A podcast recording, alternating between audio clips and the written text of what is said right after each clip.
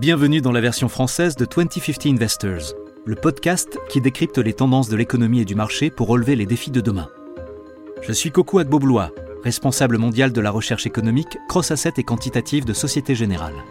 Dans chaque épisode de 2050 Investors, je mène l'enquête sur une grande tendance qui impacte l'économie, la planète, les marchés et vous.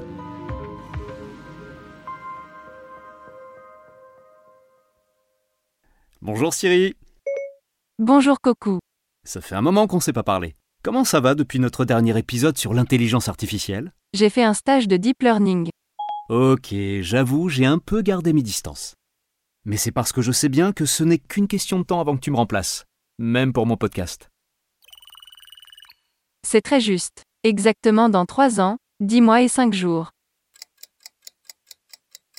En parlant de compte à rebours, ça me fait penser au changement climatique et à la vague de chaleur qui sévit en ce moment au Royaume-Uni. D'ici la fin de la semaine, le thermomètre devrait atteindre 42 degrés. 42 degrés, à Londres. C'est dingue.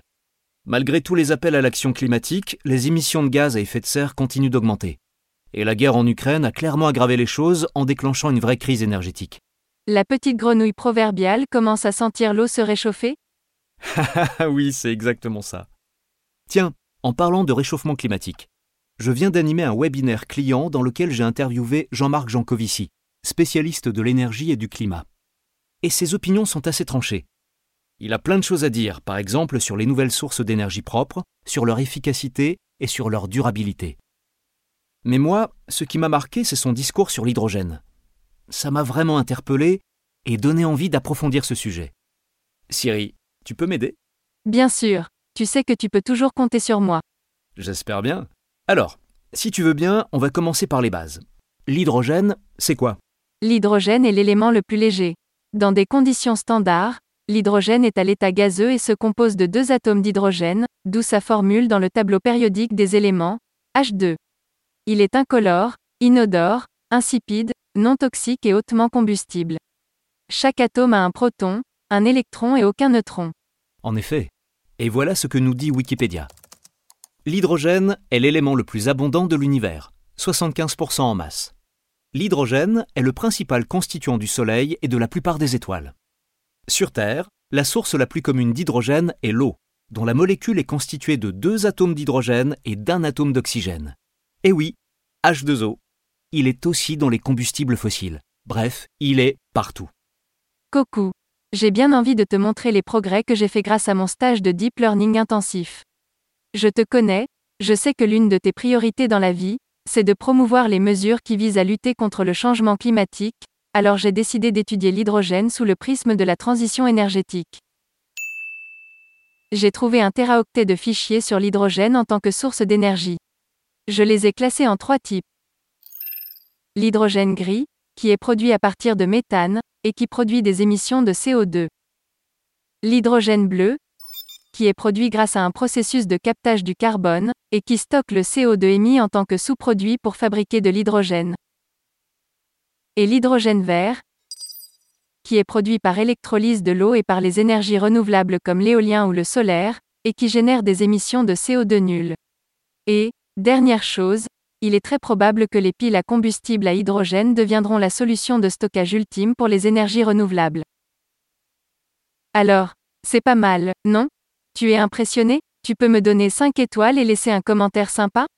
Euh oui, c'est vrai. Je suis franchement impressionné. Mais pense que tu vas devoir te calmer un peu sur le deep learning, parce que là, ça fait un peu peur. Je te taquine. Mouais, je préfère ça. Ahem. Oui. Allez Siri, continue comme ça. Alors oui, on l'a vu, il y a beaucoup, beaucoup d'informations sur l'hydrogène qui le présentent comme la source d'énergie propre ultime pour l'avenir. Mais en vrai, on n'en est pas encore là. Les données sont encore un peu vertes. Et oui, parce qu'il y a aussi beaucoup de détracteurs qui soulignent par exemple que la chaîne de valeur de l'hydrogène nécessite des dépenses énormes pour bien fonctionner. Avec toutes les déclarations publiques et les programmes d'investissement annoncés, qui s'élèvent tout de même à plus de 500 milliards de dollars en juillet 2021, c'est un chiffre du Conseil de l'hydrogène, l'hydrogène est clairement un sujet d'actualité brûlant. Mais on l'a vu, et comme souvent, il a aussi sa face sombre.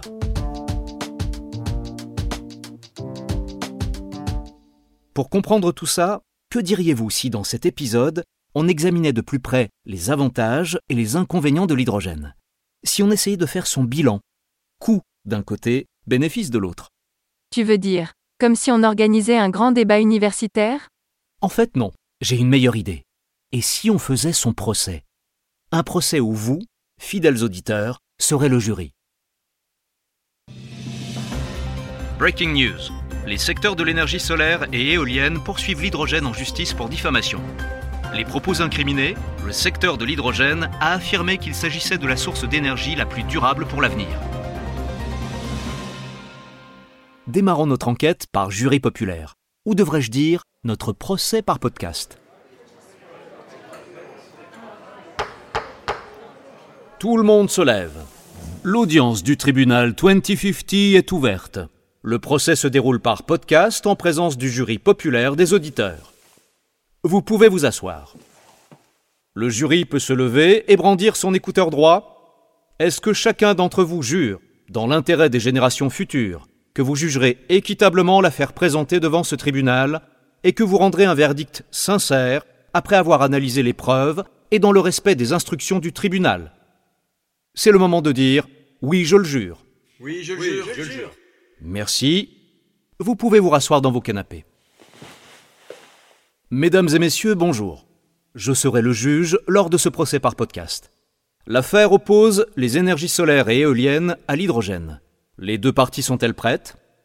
La partie plaignante est prête, Monsieur le Président. La défense est prête, Monsieur le Président. La parole est à la partie plaignante. Bonjour, je m'appelle Monsieur Holmes. J'ai l'honneur de représenter Mesdames les énergies solaires et éoliennes. Je suis l'avocat des plaignantes dans cette affaire capitale. Oui, Monsieur le Président, Mesdames et Messieurs les jurés, cette affaire est capitale, parce que ce qui est en jeu, c'est l'avenir, l'avenir de l'énergie propre et de déterminer quelle énergie est la plus propre de toutes. Mesdames et messieurs les jurés, nous allons convoquer trois témoins à la barre. Le premier témoin sera Elon Musk. Les déclarations de M. Musk que vous allez écouter prouvent bien que les affirmations de l'accusé ne sont pas crédibles. Elles sauront vous montrer que la version verte de l'accusé pourrait être révolutionnaire, mais que, aujourd'hui, elle n'est tout simplement pas viable économiquement à grande échelle elles sauront vous prouver que l'hydrogène gris et bleu sont tout à fait dépendants des combustibles fossiles, même si l'hydrogène bleu passe par un processus de captage du carbone. Nous présenterons ensuite de nombreuses preuves accablantes, sous la forme de rapports de recherche économique qui concluent tous que Monsieur Hydrogène n'est pas une solution efficace. Et enfin, le jury entendra Jean-Marc Jancovici, un expert renommé de l'énergie et du climat. L'accusé clame haut et fort qu'il est l'énergie la plus propre entre toutes. Et nous allons démontrer que c'est faux, qu'il se prétend beaucoup plus propre qu'il ne l'est réellement. Une fois que vous aurez entendu tous nos éléments de preuve, mesdames et messieurs les jurés, nous vous demandons de déclarer le défendeur coupable de tous les chefs d'accusation. Merci.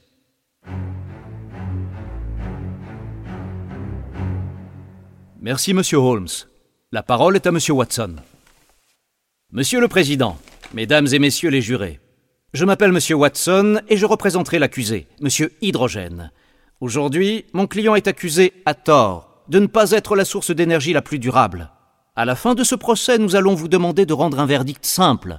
L'accusé est innocent. C'est le seul verdict acceptable dans cette affaire. Mesdames et Messieurs les jurés, L'avocat des plaignantes, M. Holmes, a prétendu dans sa déclaration liminaire que M. Hydrogène est incapable de devenir rentable et de transformer de nombreux secteurs à travers toutes les industries pour contribuer à l'objectif de neutralité carbone. Nous allons voir que c'est faux, que l'hydrogène va même être déterminant dans la poursuite de cet objectif. En tant qu'avocat de la défense, et pour vous convaincre que l'hydrogène est bien la source d'énergie la plus propre et la plus juste de toutes, je vais également appeler trois témoins à la barre. Mon premier témoin sera le rapport de l'Agence internationale de l'énergie, intitulé L'avenir de l'hydrogène, qui a été commandé par le gouvernement japonais lors de sa présidence du G20 en 2019. Il met en évidence que oui, avec des investissements massifs, on pourra bien réduire les coûts liés à l'hydrogène, car ces investissements vont permettre de réaliser des économies d'échelle conséquentes. Et c'est comme ça que mon client pourra sauver la planète.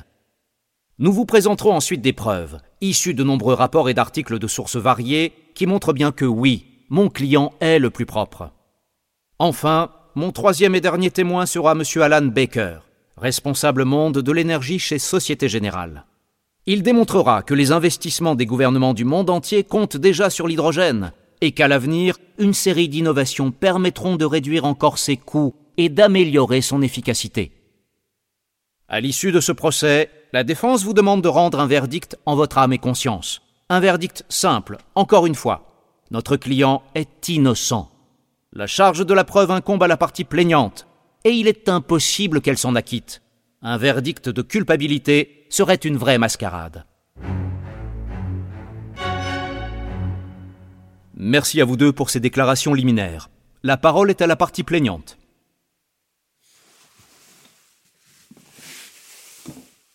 Merci, Monsieur le Président.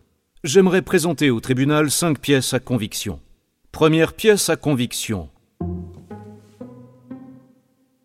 Un article sur le site carsalesbase.com Pourquoi l'hydrogène n'est pas l'avenir? Explique tout simplement que l'hydrogène n'existe pas sur notre planète à l'état pur. Pour obtenir de l'hydrogène, il faut en fait l'extraire de composés. Et c'est très compliqué. Et le gros problème, c'est que cette extraction demande beaucoup d'énergie. Deuxième pièce à conviction. Un article sur le site fluxpower.com montre que pour comprimer de l'hydrogène, il faut utiliser environ 13% du contenu énergétique total de l'hydrogène lui-même, et que s'il est liquéfié, il perd environ 40% de son énergie. L'hydrogène gazeux, lui, est très inflammable et peut facilement s'échapper de son contenant. Troisième pièce à conviction. Un article intéressant publié sur le site electrek.com parle d'une nouvelle étude publiée dans la revue scientifique Nature en février 2022. L'étude confirme tout ce qu'on peut constater depuis des années. Les véhicules à pile à combustible à hydrogène ne pourront pas rattraper les véhicules électriques à batterie, et cela même pour les camions commerciaux. Elle montre que le cycle énergétique complet des véhicules électriques à pile à combustible, qu'on appelle aussi les véhicules électriques FC, est trois fois moins efficace que celui des véhicules électriques à batterie, qu'on appelle aussi les véhicules électriques B. Mais ce n'est pas tout. Le problème principal, c'est l'infrastructure. Alors oui, l'infrastructure va être un problème pour les véhicules électriques B et FC. Mais les véhicules électriques B disposent d'un avantage majeur. Ils peuvent s'appuyer sur une infrastructure de réseau électrique qui existe déjà. Et oui, toutes les prises électriques du monde sont en fait une station de recharge potentielle.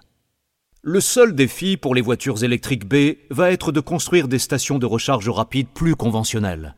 Et je vous l'avoue, mesdames et messieurs les jurés, ce n'est pas rien. Mais c'est beaucoup plus simple que de mettre sur pied toute une industrie de production, de transport, de stockage, de distribution d'hydrogène à partir de rien.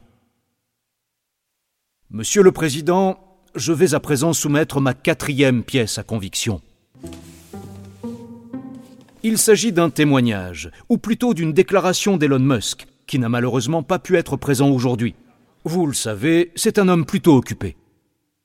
Quoi qu'il en soit, lors d'un entretien dans le cadre du sommet sur l'avenir de la voiture, organisé par le Financial Times en mai 2022, il a décrit l'hydrogène vert qui est produit par électrolyse comme, et je cite, la solution la plus stupide qu'on peut envisager pour stocker l'énergie.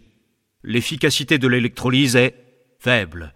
Donc déjà, vous dépensez vraiment beaucoup d'énergie pour séparer l'hydrogène et l'oxygène. Ensuite, vous devez encore séparer l'hydrogène et l'oxygène et le pressuriser. Et ça prend aussi beaucoup d'énergie. Et s'il faut liquéfier l'hydrogène, je ne vous dis pas. La quantité d'énergie nécessaire pour faire de l'hydrogène et le transformer en état liquide est hallucinante. C'est la solution de stockage de l'énergie la plus stupide qu'on peut envisager. Objection, Monsieur le Président. Elon Musk vend des voitures électriques. Il n'est pas objectif accordé. Et enfin, Monsieur le Président, je voudrais présenter ma cinquième pièce à conviction. Il s'agit d'une déclaration du célèbre expert en changement climatique, M. Jean-Marc Jancovici. L'hydrogène n'est pas une énergie primaire. On n'en trouve pas dans la nature. Il y a bien de petites sources d'hydrogène dans le sous-sol, mais à une échelle totalement négligeable. Vraiment, je veux parler de niveau peut-être un million de fois inférieur à la consommation d'énergie actuelle. C'est de cet ordre-là. Donc, oui, l'hydrogène est un atome très courant, mais dans la nature, il est lié à d'autres atomes. Et il faut en fait séparer l'hydrogène de l'atome auquel il est lié. Donc, par exemple, isoler l'oxygène de l'eau ou le carbone des hydrocarbures pour obtenir de l'hydrogène.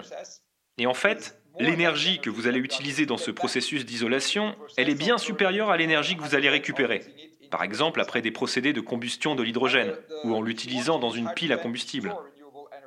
Alors, si vous voulez utiliser l'hydrogène pour stocker les énergies renouvelables, la chaîne complète, donc l'électricité, l'hydrolyse, l'hydrogène, la compression, parce qu'il faut bien stocker l'hydrogène pour arriver à une pile à combustible, puis revenir à l'électricité, le rendement global de ce processus est de 25%.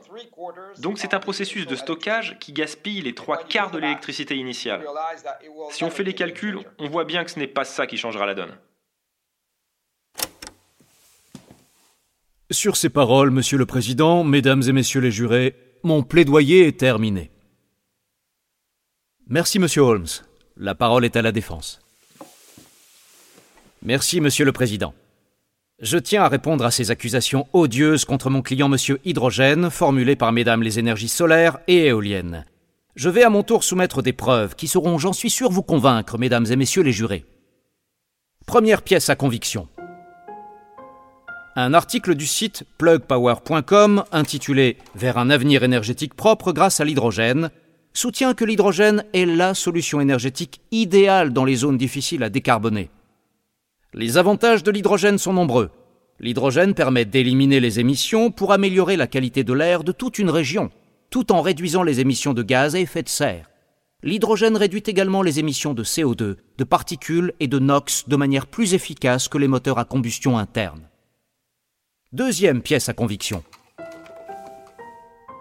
Je présente au tribunal un rapport de l'AIE intitulé L'avenir de l'hydrogène qui a été commandé par le gouvernement japonais dans le cadre de sa présidence du G20 en 2019. Et l'AIE, c'est l'Agence internationale de l'énergie. Cette agence collabore avec les pays du monde entier et sa mission c'est de dessiner un avenir énergétique sûr et durable pour tous. Elle est composée d'experts en énergie auxquels on peut évidemment tous faire confiance.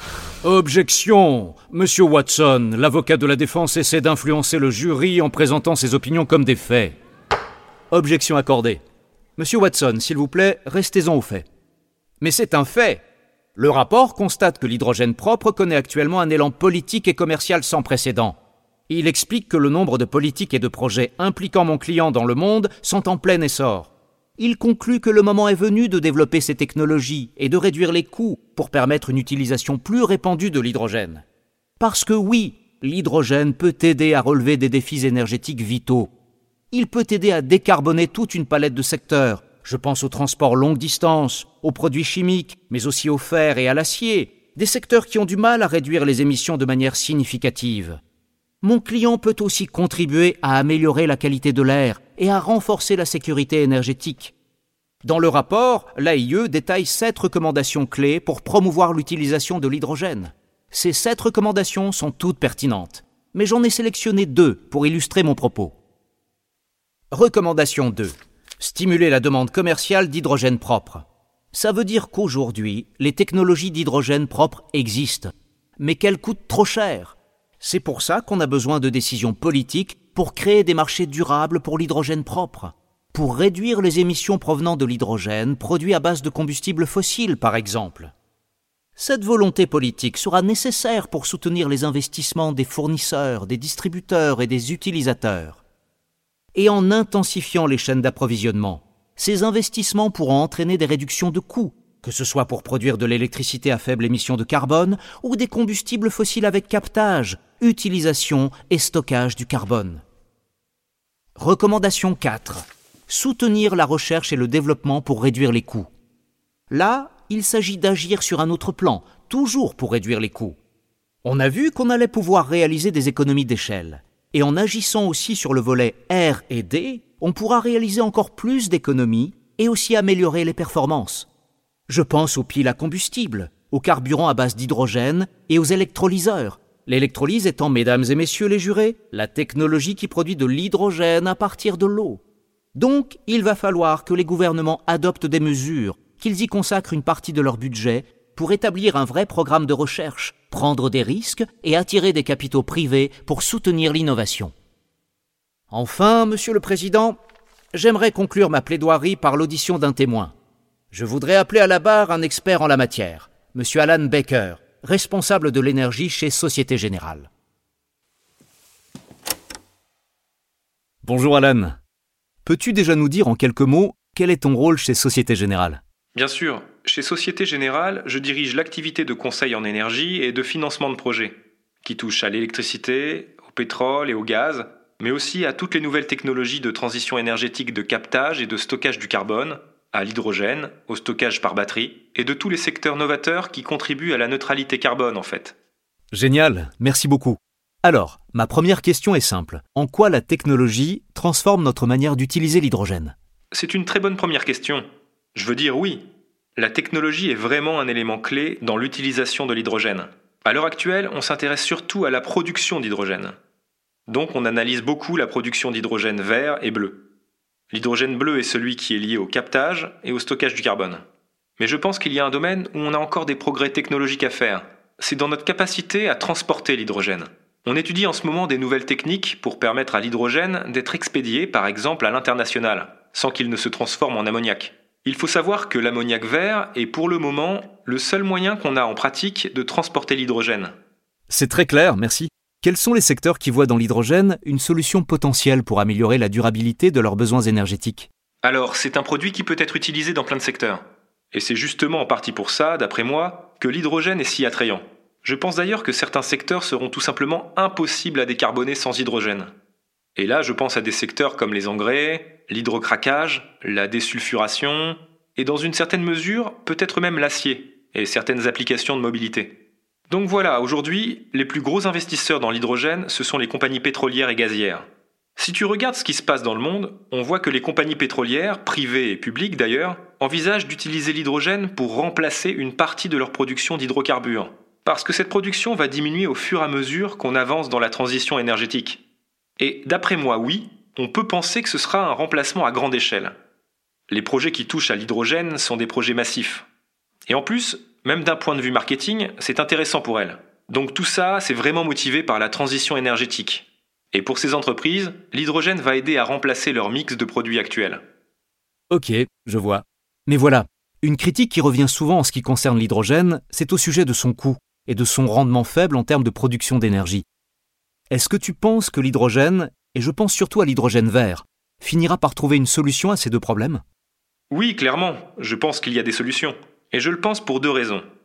Le coût de production, déjà, va être amené à diminuer grâce aux progrès technologiques et aux économies d'échelle qu'on va pouvoir réaliser quand l'hydrogène sera plus répandu. Donc, ça va être la première solution. Ensuite, de l'autre côté, le carbone, lui, va être de plus en plus cher. A priori, tous les combustibles fossiles vont commencer à être de plus en plus pénalisés par des certificats carbone à acheter, ou d'autres formes de taxes carbone. Donc, en comparaison, l'hydrogène ne sera plus aussi cher relativement par rapport au carburant traditionnel. Voilà, pour résumer, les améliorations technologiques vont permettre de diminuer les coûts de l'hydrogène, et des améliorations, si tu veux, politiques, vont permettre de rendre l'hydrogène plus compétitif par rapport à aujourd'hui. C'est un point très intéressant. Et pour revenir à la transition énergétique, quelle est l'importance de la capacité de stockage de l'énergie par rapport aux autres alternatives qui existent? Je pense à toutes les formes d'énergie renouvelable. Je pense que le stockage va devenir de plus en plus important, à la fois pour produire l'hydrogène et pour préserver l'équilibre du système. Aujourd'hui, les énergies renouvelables sont de plus en plus présentes dans le bouquet énergétique, et on a de plus en plus besoin des technologies de stockage par batterie et d'autres formes de stockage pour soulager le réseau. Mais si on ajoute l'hydrogène, si on produit de l'hydrogène à grande échelle, si on produit de plus en plus d'hydrogène vert, on va devoir stocker à la fois de l'hydrogène et de l'électricité. Déjà pour pallier l'intermittence des énergies renouvelables, mais aussi pour fluidifier le processus de production d'hydrogène.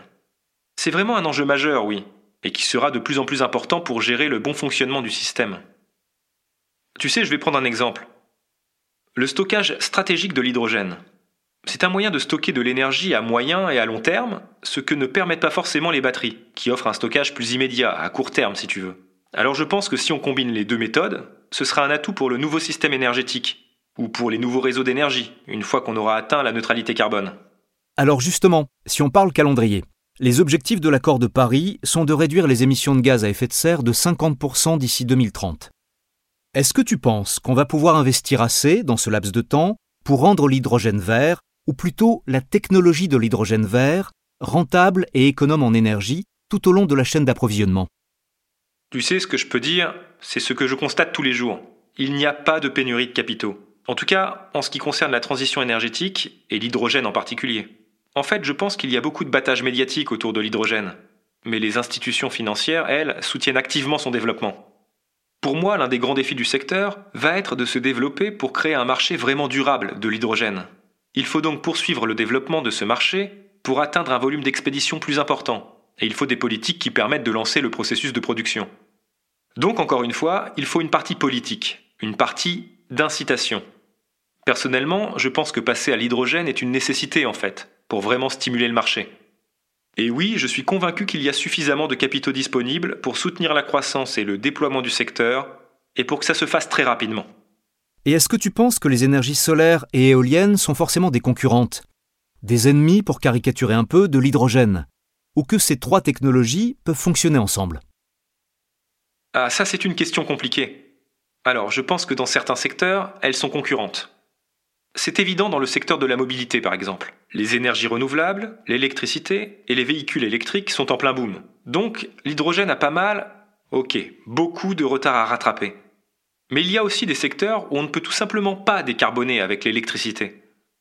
Là, l'hydrogène est le seul choix. Et il y a aussi d'autres technologies qui sont en cours de développement, qui ont, d'après moi, leur propre positionnement sur le marché, mais pour lesquelles il y a clairement un chevauchement où on ne sait pas encore si elles vont opter plus pour l'hydrogène ou l'électricité.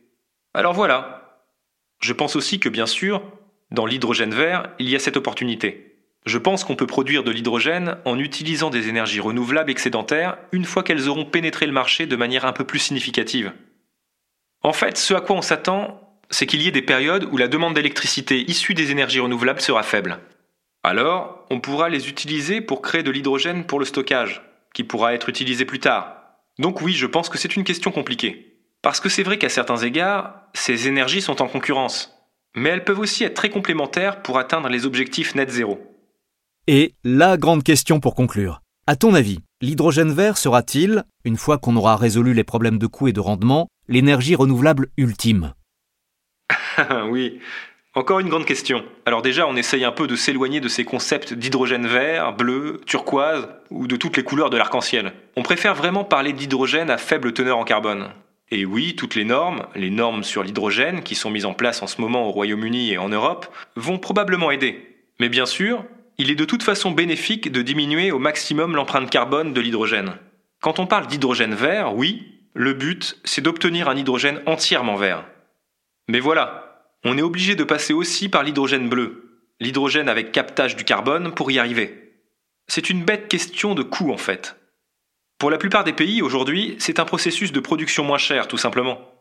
Tout ça pour dire que si on veut une solution abordable pour développer le marché de l'hydrogène, l'hydrogène bleu est indispensable, au moins dans un premier temps. Merci Alan pour ce témoignage. C'était un plaisir d'avoir le point de vue d'un expert de l'hydrogène. Merci à toi, Coco. C'était passionnant. Mesdames et messieurs les jurés, je vais à présent préciser quelques règles à observer avant de procéder au verdict dans l'affaire qui nous occupe aujourd'hui. Votre tâche est de parvenir à une conviction intime et objective, après avoir tenu compte de toutes les preuves avancées et au-delà de tout doute raisonnable.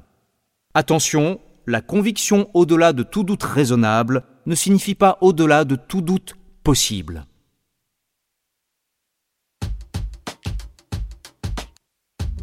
Alors, chers auditeurs, quel est votre verdict? J'espère que vous avez aimé ce format de podcast un peu inédit et surtout que vous avez réussi à mieux comprendre les enjeux associés à l'hydrogène. Atteindre l'objectif de neutralité carbone est un défi de taille. Nous allons devoir prendre de nombreuses décisions difficiles. Et clairement, il faut explorer toutes les pistes. Aujourd'hui, on n'est pas capable de faire de l'hydrogène la source d'énergie la plus durable de toutes. C'est vrai. Mais comme dirait le docteur Carl Sagan, l'absence de preuve n'est pas une preuve d'absence.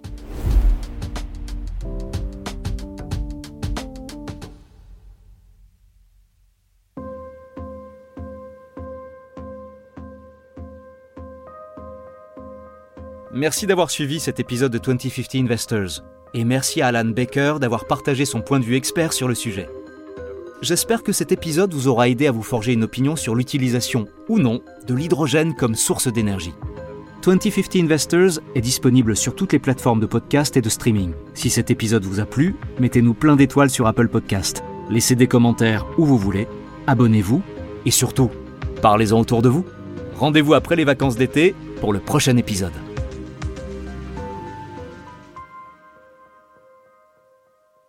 La version originale de ce podcast est en anglais.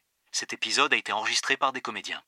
Ce podcast traite des marchés financiers mais ne recommande aucune décision d'investissement particulière.